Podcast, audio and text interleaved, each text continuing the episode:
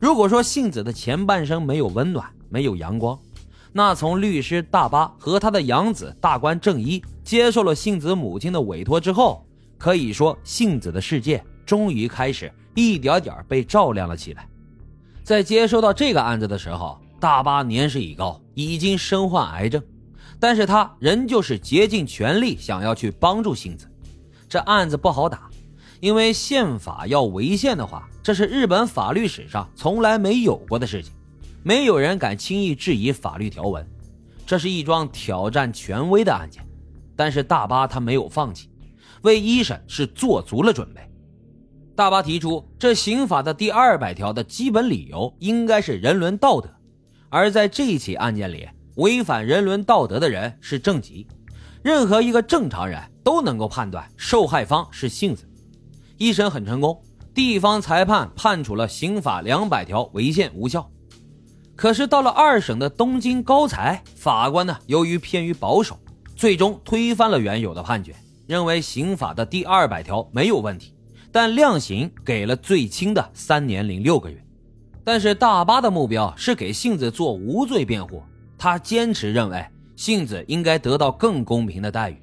此时的大巴已经病入膏肓了，但他仍旧放心不下性子。他把最高裁的陈述给了自己的养子大官正一。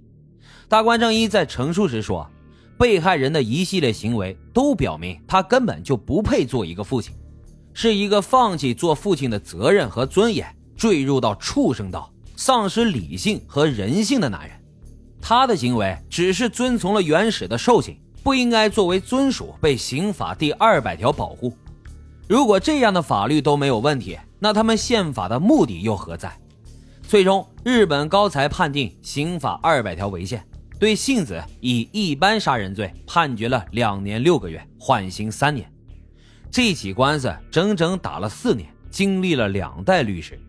在等判决结果的那天，大巴已经去世了，是养子大官正一捧着遗像接受的判决。案件结束以后，幸子也有了新的生活，她也有了自己的婚姻。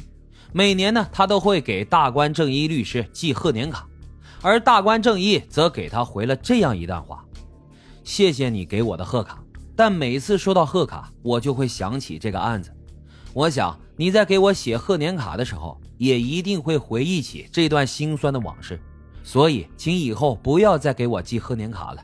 你应该忘记这段过去，也要忘记我，堂堂正正的生活下去。”看完了大官正一的这段话。沉重的心情有了些许的暖流，不幸的杏子终于拥有了堂堂正正生活下去的机会，被剥夺的遍体鳞伤的人生也有了重新修复的机会。杏子的案件虽然是个案，但也是很多性侵案件的缩影。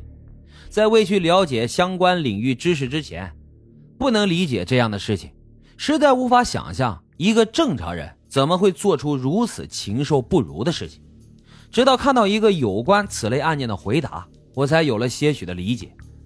说这身份感是社会关系和血缘赐予的，而不是人性，所以我们需要用道德来围住人性里面的恶。像郑吉这样的父亲，早就丢失掉了身份感，道德呢也围不住他人性里面的恶。一个抛开了所有身份，做出强奸这样的犯罪事实的人，从根本上来说就是一个强奸犯。在查阅了相关资料时，我发现强奸犯的动机总是多种多样的，根本就不像我们想象的那么单一。它分成了很多类型，有离异型强奸、证明能力型强奸、权力自信型强奸、愤怒报复型强奸和性虐待狂型的强奸。其中对权力自信型强奸的阐述引起了我的注意。这种犯罪的人通常生活状态很不好，或者是非常的一般。缺乏认可度和关注度，而内心的畸形需求迫使他通过使用中度或者是较强的侵害手段来恢复自信或者是自我价值。特点就是通过对被害人的掌控和侮辱来证明自身的权威，以及通过强奸行为平衡内在的认可度，才是他根本的动机。性需求已经不是他的原始动机了。在杏子的案件当中。父亲郑吉就是很典型的权力自信型强奸。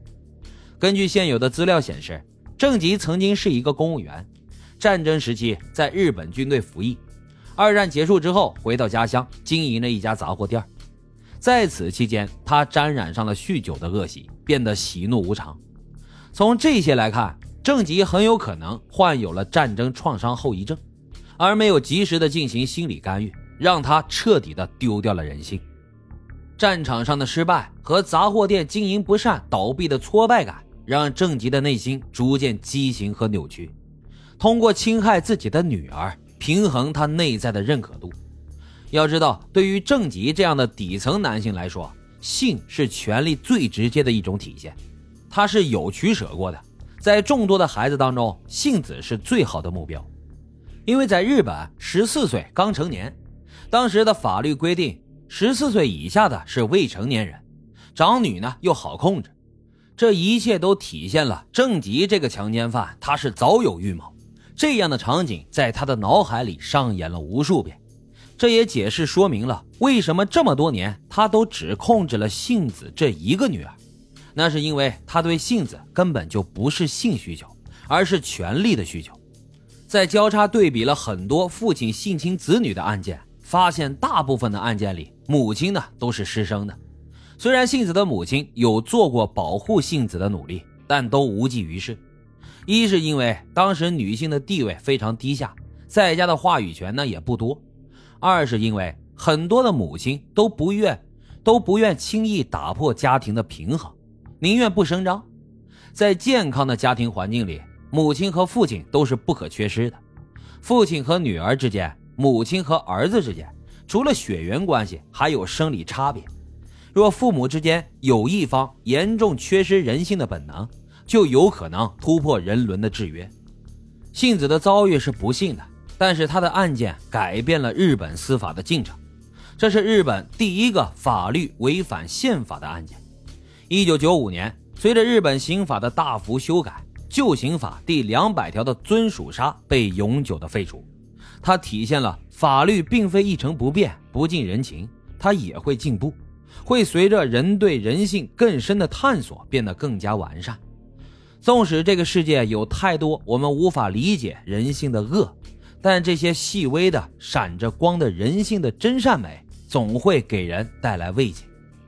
好了，今天的故事就是这样，感谢收听老白茶馆，欢迎大伙儿在评论区积极的留言、订阅、点赞与打赏，咱们下期再会。